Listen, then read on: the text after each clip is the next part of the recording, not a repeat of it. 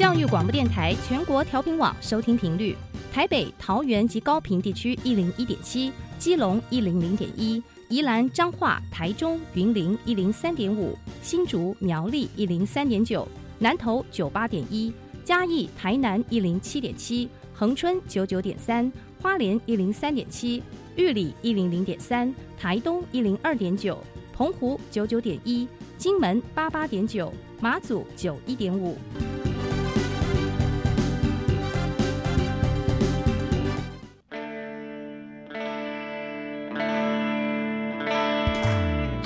时时有惊喜，生活处处是学习。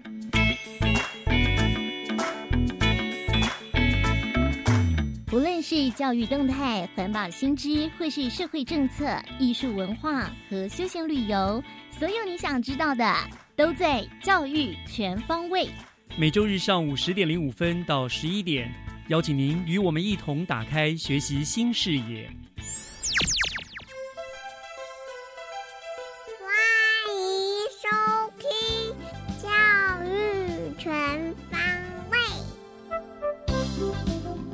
早安，各位亲爱的听众朋友，欢迎收听十月十五号的教育全方位。我是岳志忠。啊，我们今年的夏天哈，真的非常非常的热。终于呢，最近的天气有了几分秋天的气息，好像是从小犬台风之后啊，天气呢就一天一天的凉快了起来。特别是一早一晚的，还真的有几分秋意上心头的凉意呢。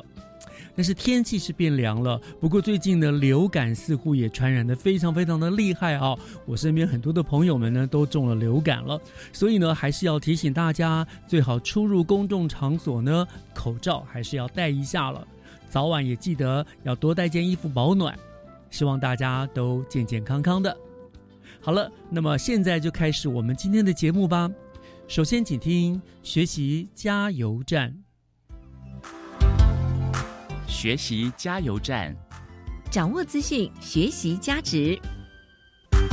今天来到学习加油站校园之声单元的同学是新北市中和高中的梁庭红同学。那么他要来跟大家聊一聊他参加模拟联合国以及国际交流的经验。好，庭红你好，呃，老师好，大家好，我是就读中和高中的梁庭红，然后我现在高三，我是在高二的时候加入公民培训计划的。嗯，好，谢谢，很自动哈。我跟你问好一下，你就开始自我介绍了，很好，大家都知道了，他是来自综合高中的梁廷红哈。好，那我想今天你要跟我们聊的，包括了模拟联合国了，跟国际交流嘛。是，我想首先先请教你，就是你参与模拟联合国的一个机遇，就是当初为什么会想去参加这个这个活动？当初关于模拟联合国的话，主要是以是高二的同学，就陈永妮同学。来介绍我加入的，嗯，然后同时我也对于模拟联合国这部分还蛮有兴趣，就想说，哇，原来有一堆人可以模拟，可以模拟成我们永远都进不去的那个地方，我们去进，我们去进行一个议题的探讨，或者是用双语的方式来进行，来进行这公民公民议题的思考，这样，哦，是这样子，好，对啊，你说的。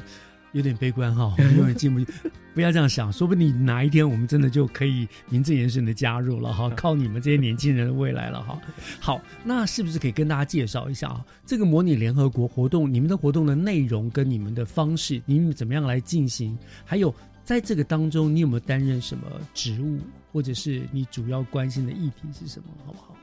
内容的部分吗？我们模拟联合国主要关心的就是国际议题，就例如像说。前几年不是塔利班，不是塔利班掌掌管阿富汗，然后美国撤军，嗯，然后当中中东妇女人权的部分就会受到一些牵连或者一些影响，然后再加上这几年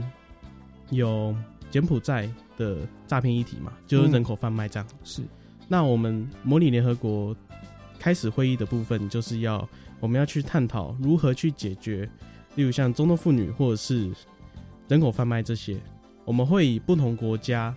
正反方来去探讨，说我们要如何在不影响双方利益冲突的情况下去达成一个协议。然后我们进行的方式主要是由差不多七个以上的国家坐在一起，然后会有一个主席，嗯，主席主要是由指导老师来担任，嗯，然后我们当我们知道议题的时候，我们会在会议的前一个礼拜去整理我们我们手中关于我们国家的立场，然后我们自己要撰写一个立场文件，嗯然后我们撰写完之后，我们会在会议当天先把我们的立场阐述给其他国家的人知道，然后接下来我们会进我们会进行多方的交涉，然后当中一定会有一些冲突啦，嗯，就例如像说，例如像说中国中国部分，因为贩卖人口这件事情在中国也有点司空见惯，对，那美国或者是其他西方国家代表人就会针对这个议题去攻击中国，嗯，然后中国也会用其他，例如像西方什么资金打压之类的，去跟他进行反击。那我们主要就是在这双方双方在冲突的冲突的当下，我们去找到我们去找到一个平衡点，嗯嗯。然后再就这平衡点，然后再加上关于议题的解方，说多方达成共识之后，然后我们会写成一个算是结论吗？结论，对，算是结论。然后我们会我们会在上面写说起草国是谁，然后复议国啊，复议国是谁，然后我们会去讲说我们关于这个议题，我们提出了很多的解方啊，例如像说是结盟啊，或者是关于贩卖人口的部分，我们会我们会使用那个国家安全部队去进行联合演训，嗯，这样子多方合作。然后当这个议题通过的时候，主席就会直接宣布散会。哇，我以为你们这个这个是玩玩，因为你们其实很正式诶，这样听起来你们真的是很投入到这个里面啊，是很深入的，对不对？对啊，你们讨论的过程很平和吧？不会像呃我们的立法委员打起来吧？呃，我们当然是不会丢猪大肠的、啊，对。好，很有意思哈，所以哦，蛮不错的。我这样想，你们高中生，而且你们可以透过这个东西去关心国际的议题嘛，对不对？不要永远只有生活在自己的舒适圈里面。对，这个是蛮棒的哦。这模拟联合国是这样子进行，很有意思。我觉得学校也愿意给你们这样的机会，蛮不错的。你们大概每个礼拜都会上一次吗？还是说有多多久会开一次会？我们开会的部分主要是每学期会有一次，因为我们公民培训计划不单单只有联模拟联合国，当然还包括像前面所讲的偏向英文，或者是后面会提到的国际交流。嗯，好，提到国际交流，那同时你今天这也是你今天另外一个主题嘛，对不对？对好，那你们国际交流的方式是什么呢？它的内容跟宗旨又是什么？我们国际交流的方式主要一开始我们会用视讯交流，嗯，然后后面的话，因为后面后面会有那个交换生会过来台湾，然后会跟其他学校一起进行那种交流，那他们就会以实体的方式，嗯主要以我们这边的例子来讲，就是前两次台日以及台韩，台日的部分主要是日本的长野西高校跟我们进行视讯交流。嗯哼然后台韩的部分也是一样，然后台日台日的部分，因为他们的视讯，他们的视讯设备会跟我们比较不一样，那我们就要去设法去解决。然后台韩的部分就问题比较没有那么困难，哼，对，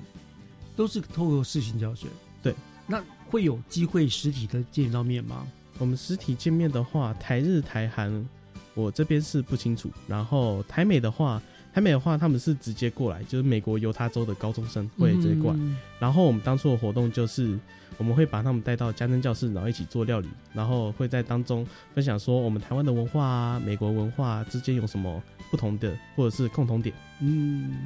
你觉得视讯跟实体的两个人有什么差别？嗯，视讯的话，感觉好像隔一个荧幕，就感觉好像我们实体交流的那个真诚，还有那个没办法放开。嗯，因为当时我们在台日的时候，日本日本方那边的人会比较拘谨一点。是是是然后我们台湾人会比较要比较努力一点，就就一冷一热这样子了，对就觉得这始终热活络不起来这样子。对，跟美国人他们实际碰面，我觉得会有很多现场状况，应该就会比较热络，对不对？比较热情这样子对，因为有现场立刻的那个回馈嘛，哦对，互动哦，对，是是是。那你会不会希望有一天你也去其他这些国家跟他们实际交流呢？我还蛮希望的。有没有机会？有没有这样的规划？这样的规划可能要可能要看之后看有没有办法去争取到那个交换生的名额或者是补助。哦，对是是是，希望能够成功哈。对，好，那你参加了自己这个模拟联合国啦，又有这个这个国际交流啦，哈，这一样了，我都喜欢问这个问题啊。你们有什么样的难忘的经验或者收获？呃，我们台日的部分嘛，台日，因为我们刚刚前面讲过，就是他们视讯的部分不一样。那我们因为他们不会用 Google Meet 啊，然后我们我们反而是要用 Zoom 或者是其他的影音软体去跟他们进行交流。那在在进行那个排解困难的时候呢，会发现会发现到说啊，这边有有人那个电脑没办法连接，或者是啊这个摄影机没办法连接这样子，或者是。日本方的部分，他们因为文化不同，他们他们的耳机是不会不会透过学校提供的，他们是要自己带，所以他们收音或者是听我们听我们讲话的部分会比较困难一点，就是他们会听不到我们的声音，或者是他们讲话的时候外面杂音会直接遮盖住他们讲话声音，这样哦，所以就是比较嗯不不顺啊，对哦这样，那有没有比较大的收获呢？比较大的收获。比较，就例如像是台日、台美、台韩，我觉得最大的收益应该就是去认识到其他国家不同文化。嗯，就例如像，就例如像说美国，美国他们会比较开放一点，然后我们我们台湾会比较拘谨一点。对，跟跟日本的时候是我们比较开放，日本比较拘谨，对对？因为每个国的国情真的不一样，对不对？嗯，是。所以那所以你们有没有这样子接触，或者有没有让你也比较开放一些了呢？我觉得多多少是有的，就是学习美国文化，然后就跟他们一样开朗，这样啊，比较开朗一些哈。好，那你这么积极的参与这些这些国际交流啦，模拟联合国，是不是对你未来的求学或者是生涯的规划也有相关？是不是打算未来也有会要跟国际接轨呢？国际接轨部分，我以后我以后想要去做那种类似 ICRT。这种广播电台的主持人，这样去接受那个国际薪资，然后再透过广播的方式去让其他台湾人都知道，让他们有国际观，这样。所以关于对跟国际接轨的方式，我主要是想说，能够让能够让我先去先去接受到知识，然后再去让其他台湾人也一样同步这个知识点，让我们台湾可以跟国际在同在同一个进度上面，就不会说。啊，例如像是北国，或者是其他欧洲国家，就已经到了，已经到很进步的阶段，然后我们还停留在原点。嗯，听起来你很有国际观呢，哈，蛮不错的这样。这所以说，你的英文应该是很厉害的了，还会想去 I I C R T 这样。对，那当然，我可不可以现场考你一下，用英文跟我们听众朋友做个自我介绍吧。嗯，Hello guys, my name is Nate, and I'm currently in Zhonghe Senior High School, and I'm in third grade, and For this project, I joined in the second year, and which is an excellent experience for me. 我说实在的，我觉得你说英文比中文真的要溜很多。我觉得你在讲中文还感觉到你有一点点紧张，可是说起英文来你很自然呢。果然，将来嗯好，说不定过几年我们真的就可以在 ICRT 听到你的主持的一个节目了哈。希望喽。那你会主持那种像？音乐节目或者是有关有有比较严肃的这种有关国际议题的节目呢？你会觉得应该会比较偏好国际国际新闻，才是这样子。对，哇，很棒！我觉得这个是很好的一个现在的学习都在为你们将来做一个诶扎根的工作嘛，这是很重要，对不对啊？好，那我们今天也非常谢谢梁丁红啊，来节目中跟我们分享了有关于模拟联合国跟国际交流的议题。呃，我想。这个其实都是未来你们这一代的年轻人要面对的非常重要的议题了。是的，嗯，所以我也祝你将来呢能够会是成为一位非常优秀的国际人才。谢谢老师，好不好？好，那今天非常感谢综合高中梁庭红接受我们的访问，谢谢廷红，谢谢老师。接下来请听教师小偏方，讲台下的教学经验良方，请听教师小偏方。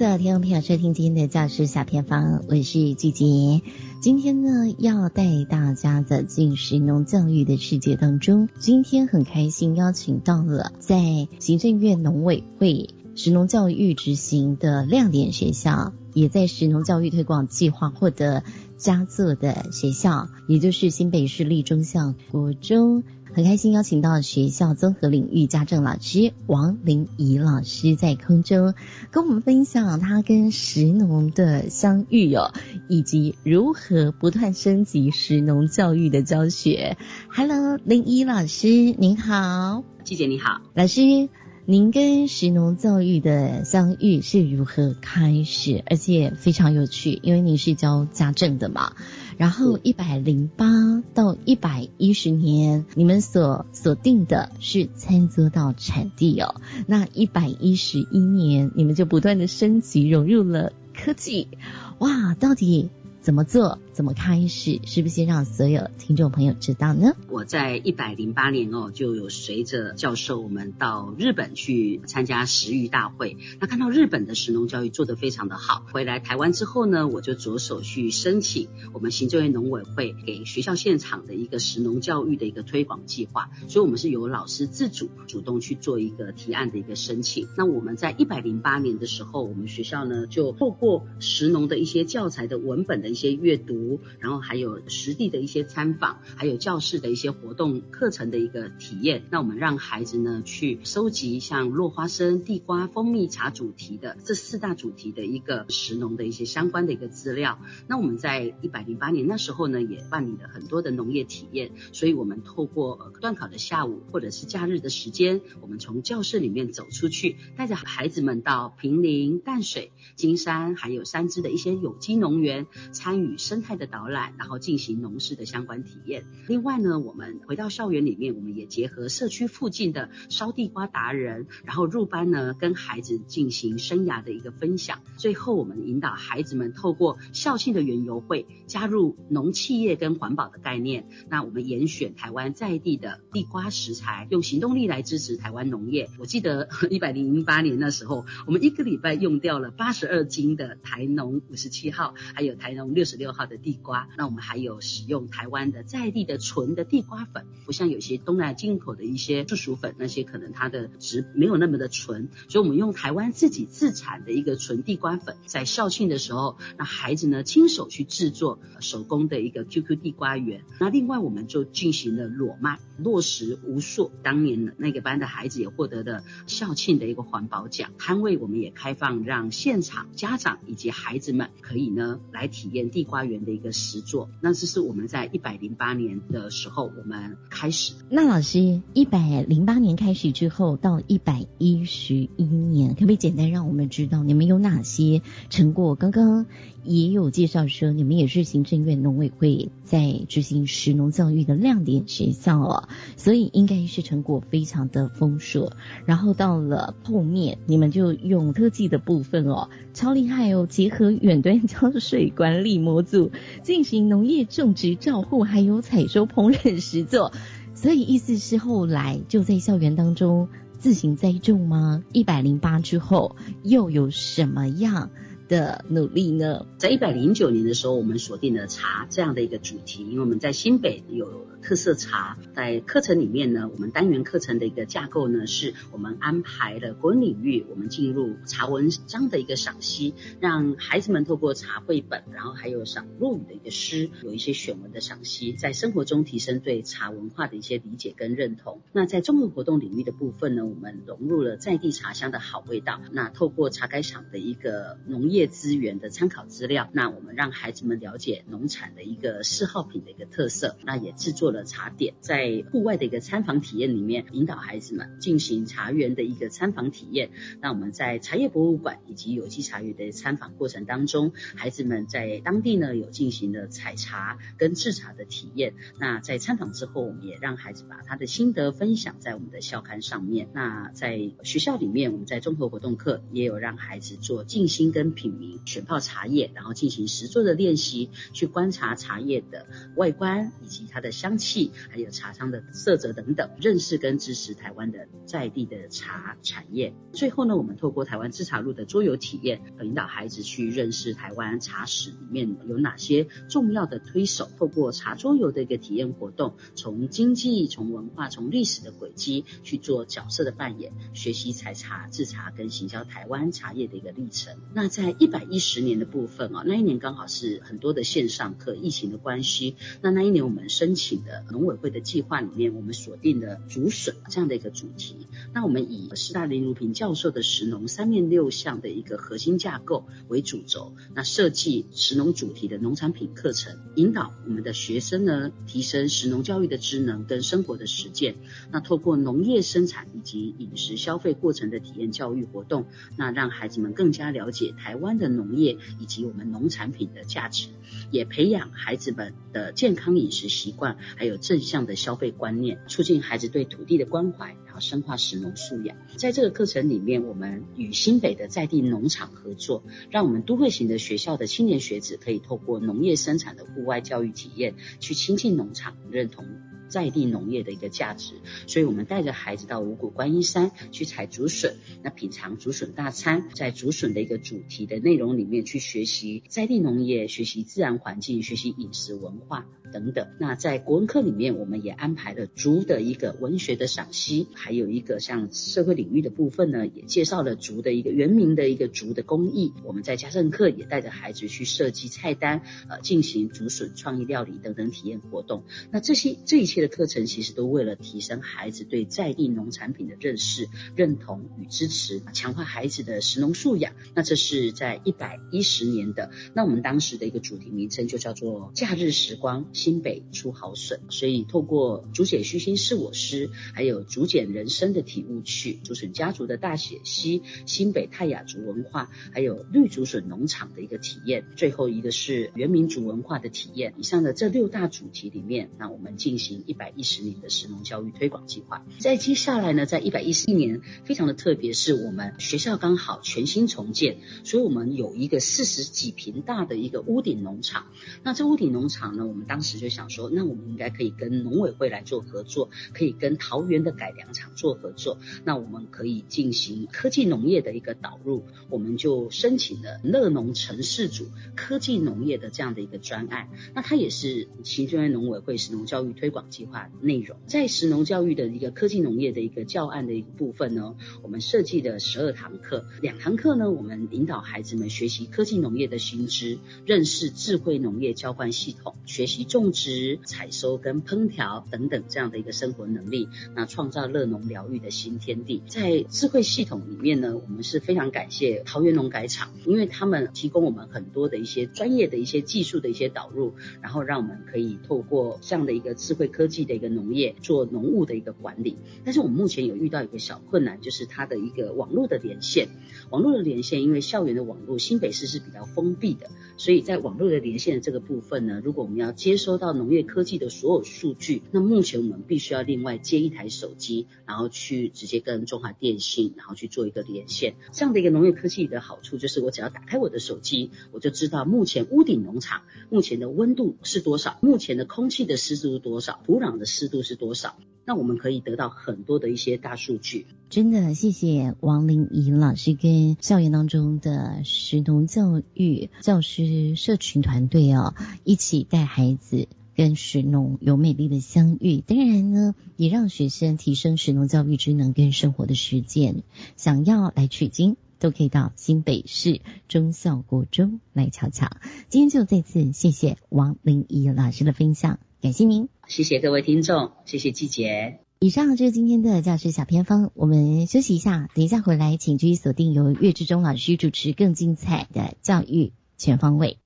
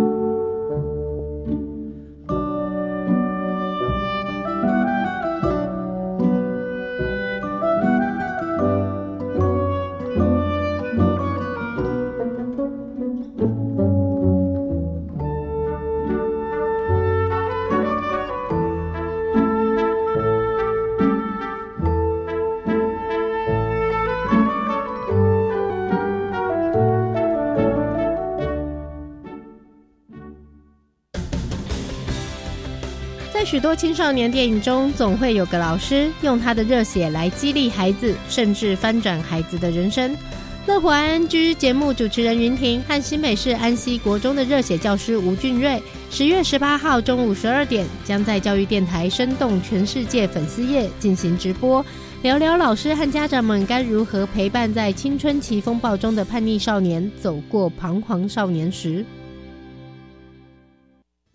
哇，这个限量的球鞋和三 C 产品，网购只要三折价钱加四类，还享优惠，赶快来下定！不要上当，这是诈骗！我上次也是看了同样广告下定，收到包裹后，发现里面都是破铜烂铁。购买物品要小心，选择实体店面或慎选优良有信用的商家，切记不要轻易交付个人资讯或金钱。有疑虑都可以拨打一六五反诈骗咨询专线。以上广告，教育部提供。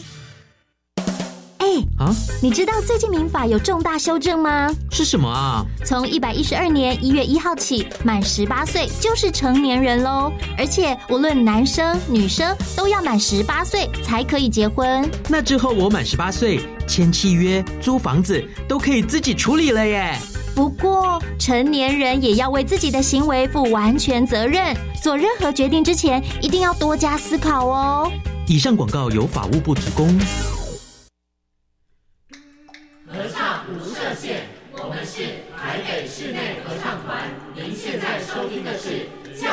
广播电台。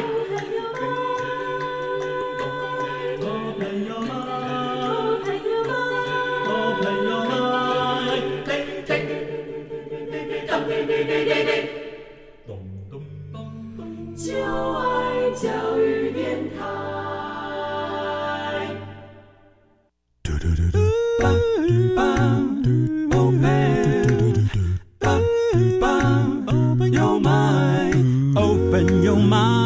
就爱教育电台。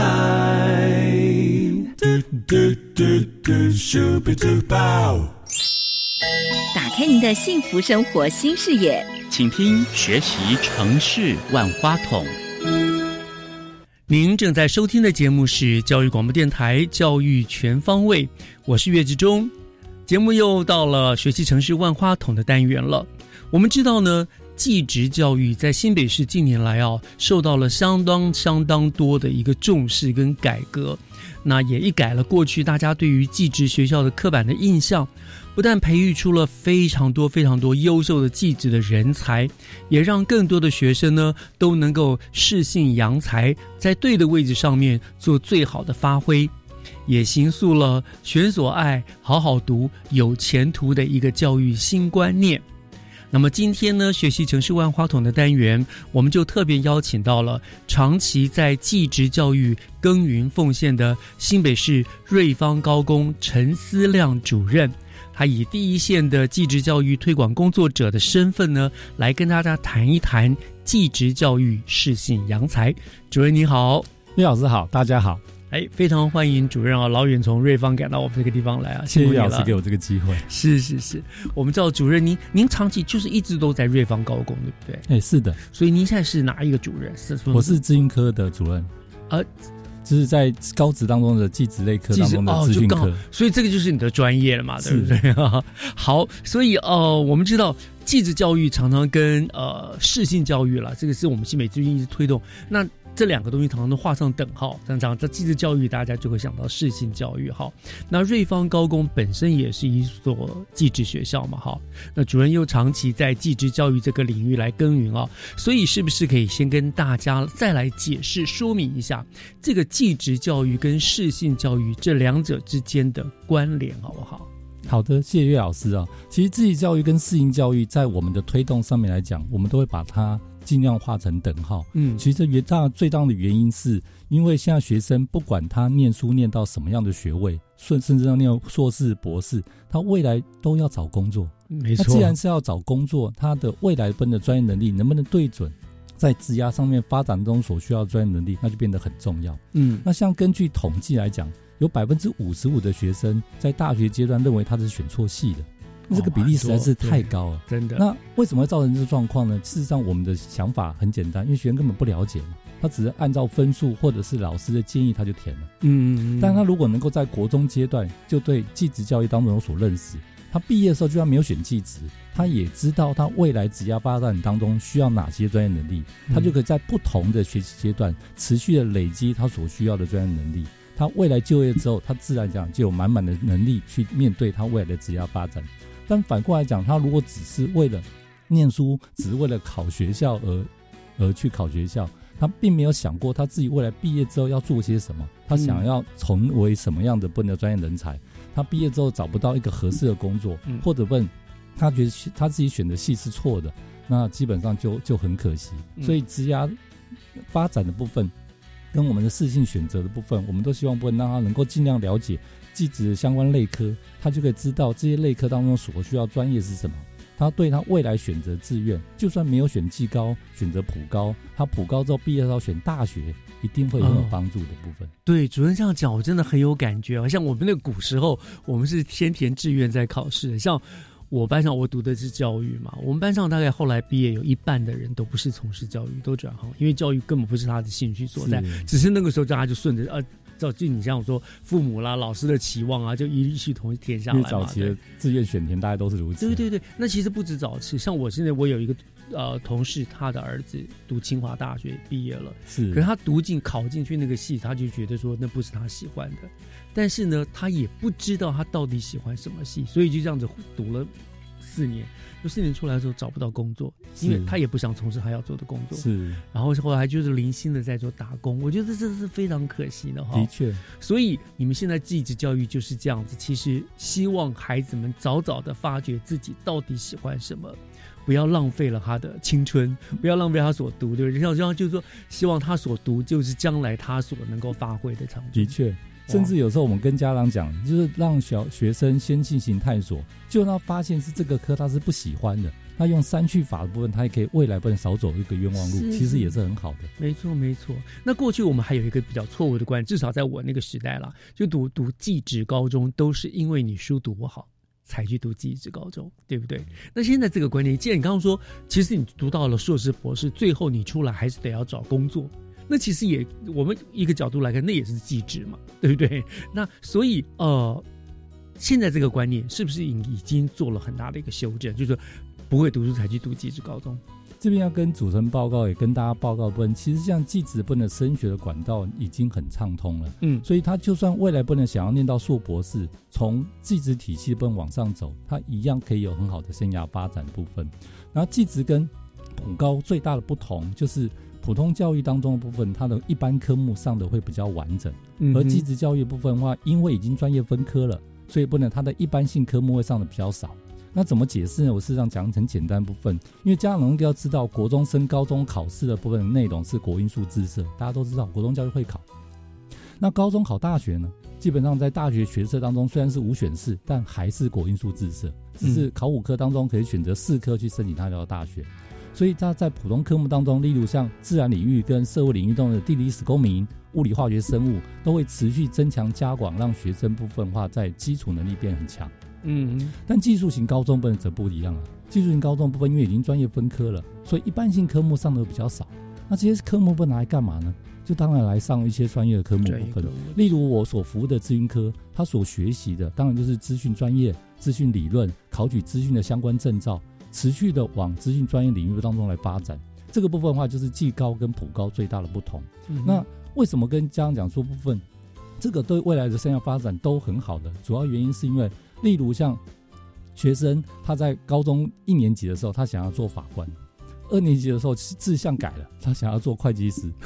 到了三年级的时候，突然发现做医生很棒，他想做医生，都没差，因为都是考国英数自社。嗯，但是技高就有这个缺点。它的缺点不就是你进了资讯科或进了电机科，你到了三年级才跟老师们讲说你想要做法官，你想要做会计师，基本上不然大概就很难了，因为他已经专业分科了。但他如果一心一意就想要成为一位杰出的电机工程师或者是城市设计师，他念技高，那当然这三年的时间当中，他就已经在持续增强加广他这方面能力。嗯，因为他的一般科目上的时间少，这些时间已经拿来做专业部分的学习。但早期的人，因为在工作上面来讲，部分技高负责的部分就属于比较，哦，基层的部分一些技术式人员部分，然后大家都有一些士大夫观念嘛，所以会觉得技高分是属于比较不念书的人来来从事来念的。但事实上，我们以现在的就业观点不来看，学生不能只要能够学有专精，他未来不能发展，不见得会比比普普高来的差。但他的缺点不就是我们的我们的东西比较专专专精啊，比较单一，所以不能讲不像。普高这么多元，所以我常跟家长建议的部分的话，在思考的面向当中，就是普高它它的多元是它的非常大的一个特性，让学生可以广泛的试探。但技高的优点不就是专心？因为这三年当中已经往他的职业倾向部分去发展了。嗯，所以是各擅擅长了，对不对？这也看学生们自己的兴趣、自己的方向啦，做选择了。其实都已经变得很有弹性了。是好，我想。呃，既既然讲到升学哈这个部分，我想我们就先跳。我就先本来我想等一下再问的，但是我想我就先提前来问主任好了哈。那读寄宿学校，它的现在的呃，以前我们觉得寄读寄宿学校可能就是，比如说我读某个高职毕业了就去就业了嘛，对不对？那现在它是，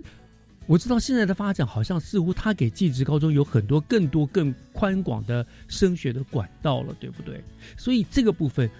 主任是不是也就先给我们提一下？如果说我读了技高，结果后来我发现说，嗯，我不想那么早就业，我对这个对这一科，或者是我说我想要转别科要更有兴趣，我想读更多的话，他有什么升学的管道？他也可以考一般大学吗？还是说还是只能像我们以前以前是什么二专啊、三专这样子的方向？好，回答主持人这个问题的部分呢，技高跟普高的升学管道，目前来讲，不能在政府的规划当中，不能讲已经很畅通了，而且有些不能属于交流的名额。比如说，普通大学有些名额会招技术型高中，技术高中的部分的科技大学也会有一些名额招普通型高中的学生。但因为毕竟两边考试的方向是不一样的，普高考的不能是学测或者是分科测验。但技高部分考的分是统一入学测验，它是含专业科目的，嗯，所以基本上部分呢，学生在考试的时候，技高的学生一定会考专业科目有的统一入学测验，而普高部分呢，则是以他们擅长的部分的国音数字社来考学科能力测验，或者是分科测验，不能进入他所心仪的大学。那目前的升学管道来讲，不管不管是技高跟普高，主要的升学管道都四个，然后跟大家报告一下，第一个是特殊选材。照顾一些凤毛麟角、一些特别有专长的小朋友部分，它的名额大概占各校不到百分之一。那第二个管道部分就是大家很熟悉的繁星甄选，繁星甄选部分会采集在校的学习的成绩的百分比，然后利用学测的成绩入围之后的部分，接下来部分的第一笔序就比各校的排名。所以部部分话，例如像一些社区型高中的第一名，可能会跟建国中学的第一名不能位阶是相同的，所以这个对。社区型高中不能，当然就会占优势，因为建中的可能第十名 甚至第二十名，在社区型高中的部分，可能都有机会放在比较前面的位置，所以这个管道分会比较可以照顾社区型的高中。那第三个管道分呢，就是利用成绩转成积分之后，用申请的方式进去。那第四种管道分呢，当然就是用分数一个萝卜一个坑登记分发发进来，所以我们就有这主要的四管道。那技高的部分也是一样，技高也含有特殊选材，也有繁星甄选，也有部分我们的申请入学以及登记分发，跟普高是相同的，只是我们使用的成绩是统一入学测验成绩。但技高部分还有两个管道分是普高没有的，就是所谓的记忆优良，包含了记忆优良甄审以及跟记忆优良保送。记忆优良保送们是取得全国前三名或者成为国手。或者国际赛前三名的同学，他就有个理由，他就拥有保送的资格，他是不用考任何试的，他只要填志愿就可以进入到他所心仪的科技大学。而绩优甄审部分，则是利用全国赛的名额。或者是他取得了以及技术市场认证证照，他就取得了技优甄审的资格，那再利用他三年的本的学习历程来申请他所心仪的科技大学。所以不然的话，在整个技职院校的不能招生管道来讲，不能升学管道来讲，基本上是非常畅通的。跟普通高中比相比起来，部分我们还多了两个重要的管道。哦，这样听起来，其实现在记者的选择很多哎，哦，就你们就是打通了非常多的管道嘛，哈，就还开始选择性更多了，哈。是。那主任，我可不可以以你们瑞芳高工为例，哈，像贵校，你们大概现在的升学，呃，你你在哪一个方面的比重会比较多呢？还有就是，你们的孩子跳到一般大学的多不多？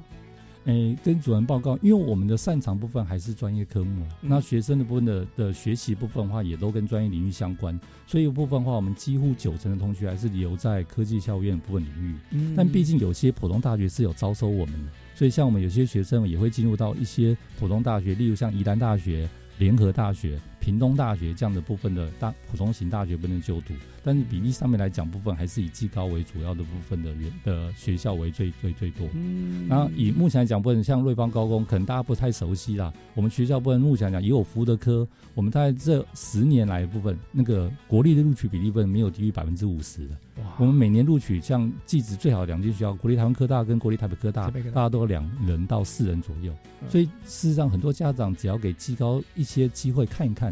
你会发现新北市的技术型高中的部分的表现，事实上会比一些社区型高中，甚至一些顶尖型的高中来讲，部分不遑多让。没错，我觉得这个观念做一个调整哈，你会发现其实给孩子的路是无限宽广，就是你就是我们讲说常说的放对了位置，其实他还有无限的可能的，是对不对？不要执着于一定要读普普通高中啦，或者怎么样，是还是依照孩子们就所谓的适性，真的非常的重要啊。好，聊到这个地方，主任，我们稍微休息一下，听一段音乐，回过头来呢，我们继续来聊其他有些有关于继子教育的部分，好吗？谢谢大家。好，我们稍后回来。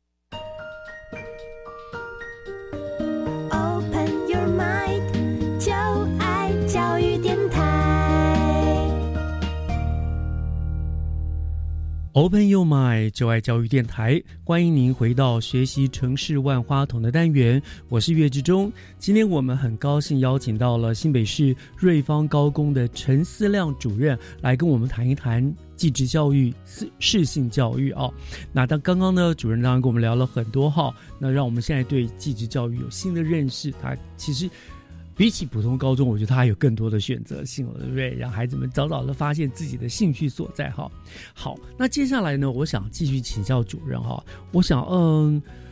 继职教育，因为我们大概我不是这个领域的啦。过去我们对继职教育有刻板的印象，是不是可以请继呃主任跟大家听众朋友介绍一下哈？现在继职教育大概到底有哪一些的特色哈？那呃，尤其我们新北市现在非常的重视它嘛哈，所以呃，在推动继职教育上不遗余力。那你跟我们可以跟我们分享一下？现在大概继职教育的的一些特色是在什么地方？那对于未来的生涯的规划，大概有哪些影响？或者是说，以您瑞芳高工为例，你们的发展的特色在哪里？好的，谢谢主持人哦。继职教育部的主要的特色分化，基本上就四个字：务实自用。所以学生在学习的过程当中，他不会只有纯纯粹学习理论方面的东西，而是会把理论跟实物加以结合。在我们的毕业部分的学分当中来讲，也规定了部分它的。专业科目的比例以及专业实习科目的比例，也就是说没有达到这个比例分，他是没法取得毕业证书的。嗯，那这个也不也是跟普通大学或者是普通高中的教育当中最大的不同，就是实作领域的部分的表现。是，那技术体系当中还有另外一个特色的部分，就是很多的分技术领域的学系跟普通大学的设计的方法会不太一样。普通大学部分的话，比较习惯结出一个很高的学术旗号，下辖所有的专业领域。但记忆体系的部分呢，则会比较习惯把这些科的部分呢单独独立出来，让学生用专精的方法来学习相关的内容。我举个简单点例子啊，像家长部分可以去思考一下：哎，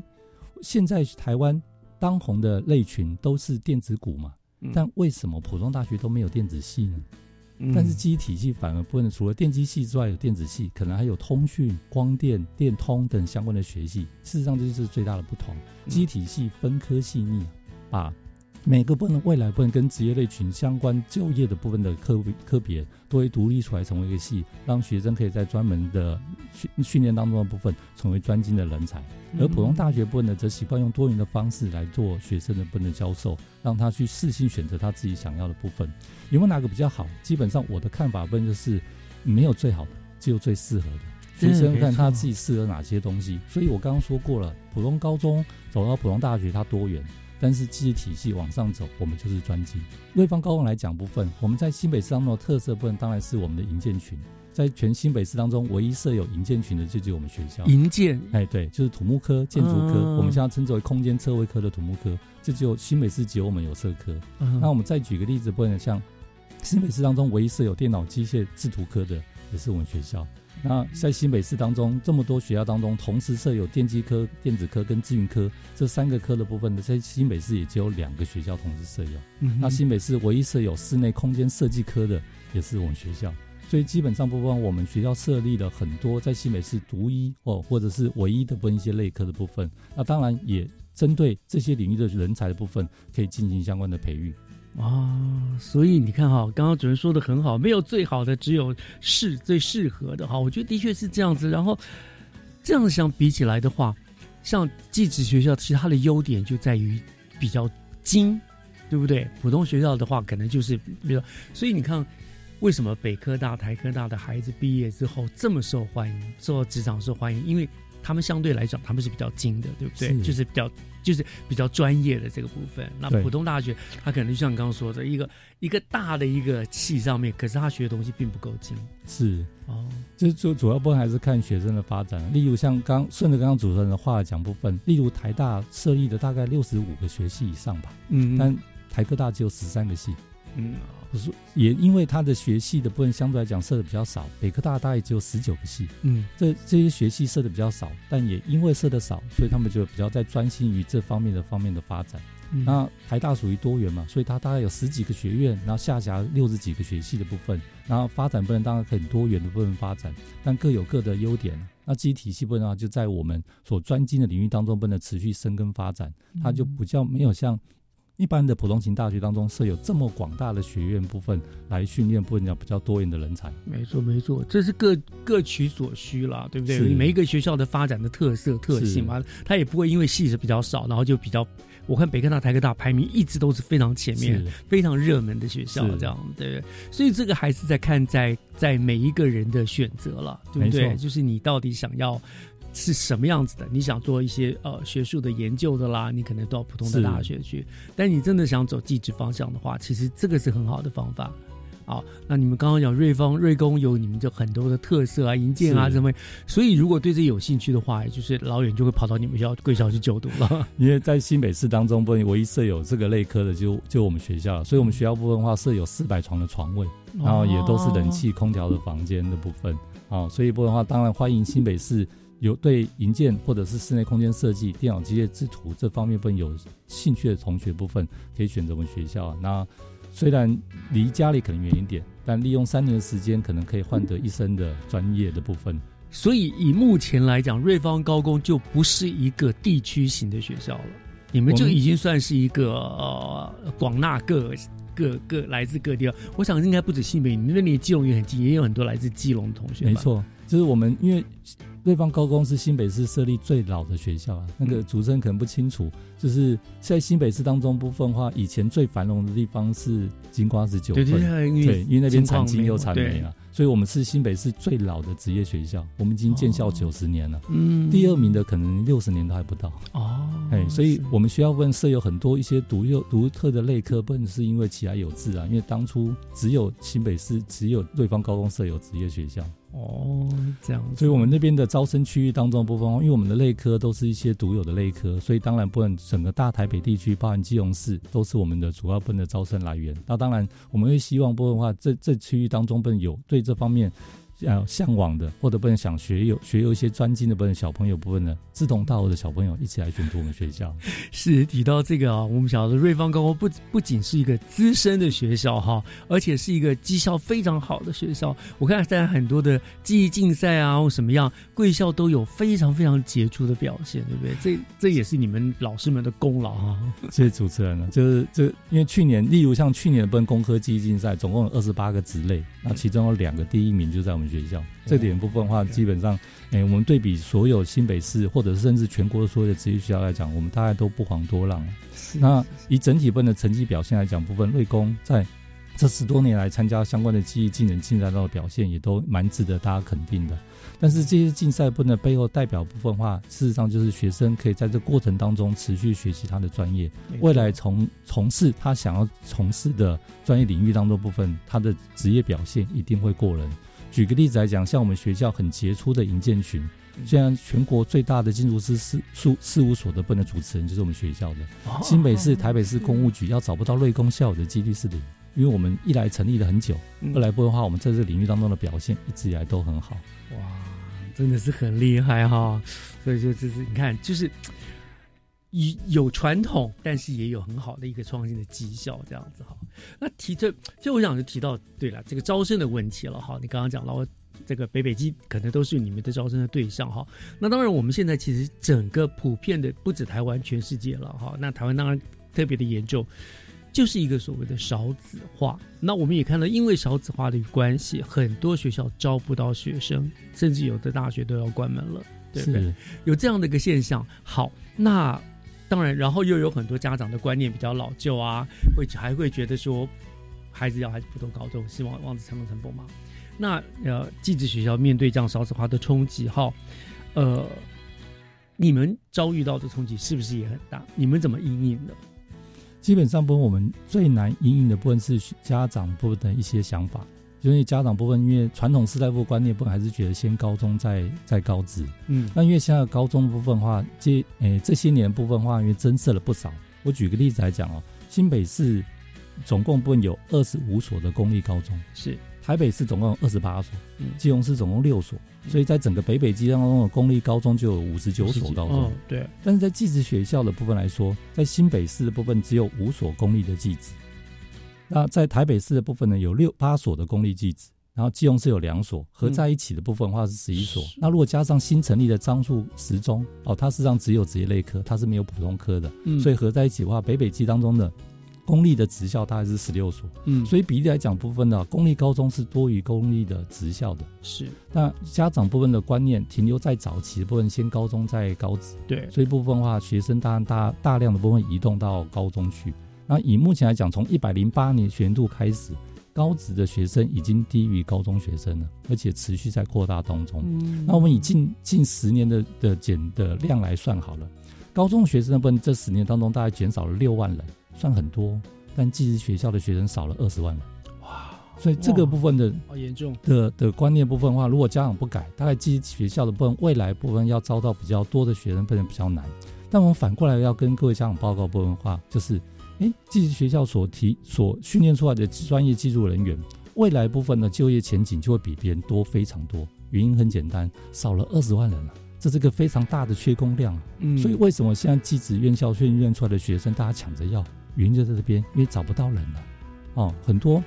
专业人才部分他是没有办法训练出来的，所以这部分的话，他的机会就会放在那边。然后再反过来再讲部分，就是学生如果未来部分呢都是要从事就业的，那在目前的升学管道当中来讲，学生如果念普通型高中，他的生涯又未定向，然后他又是比较被动的。他选择高中的确多元，但他在对对他的生涯的规划的选择当中，例如学习历程的制作，他就没有一个单一的方向。没错。但是记忆体系就不会，因为记忆体系我们已经分工分科了。所以部分的话，每个学年、每个学期该做些什么，该参加什么竞赛，该累积什么证照。该考取什么样的专业部分内容，我们都是规划好的。你们反而有优势，对，这反而不能让学生部分不会茫茫然不知道该做什么，只有他不做的问题，没有他不知道怎么做的问题。所以，我我们常常会跟家长讲啊，如果你选择继职教育，我们许的是学生一个清晰的职业未来。是，所以部部分当然蛮很非常欢迎，不能各位家长可以多认识、多了解。就算他未来没有选择继职教育，他对他学生。在未来高中进入到大学阶段的个人生涯发展，也一定会很有帮助。嗯，所以就显就显得我们新北社那个职探中心非常的重要，对不对？让孩子及早就去去尝试，就是知道我自己到底适不适合。是，当然家长观念也要改掉，那个先先普高再再技高的这样子的一个观念了，对不对？是。哦，我想这个这个应该还有很大的努力的方向，没错。对对，我相信这个这个这个其实很棒哈。好，那我们今天真的非常谢谢了我们的瑞芳高工陈思亮主任，今天以我们是第一线继职教育者的呃推动者的身份跟角度呢，来跟大家介绍这。个继职教育的重要性哈，呃，说实在，我真的非常感谢很多像主任这样子的一个老师们，都非常尽心的为孩子们打造这个适性教育的一个园地哈，然后让这个所谓的学所爱，好好读且，有前途呢，来鼓励学子们，真的是就是，呃。在这里，我们只能说了，孩子们加油！这个真的学所爱，就好好读，未来都会能够真的能够发挥所长，是都能够这个人尽其才了，是这是我们最大的目标目标，对不对？对。好，那我们讲今天呢，真的是非常感谢主任老远的来到我们节目中，跟我们大家做了这样子的一个分享，谢谢主任哦，谢谢主持人，谢谢大家。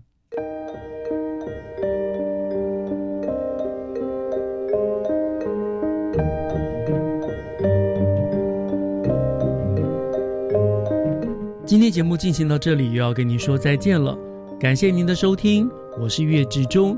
教育全方位，祝大家都有幸福美好的每一天。我们下礼拜天见，拜拜。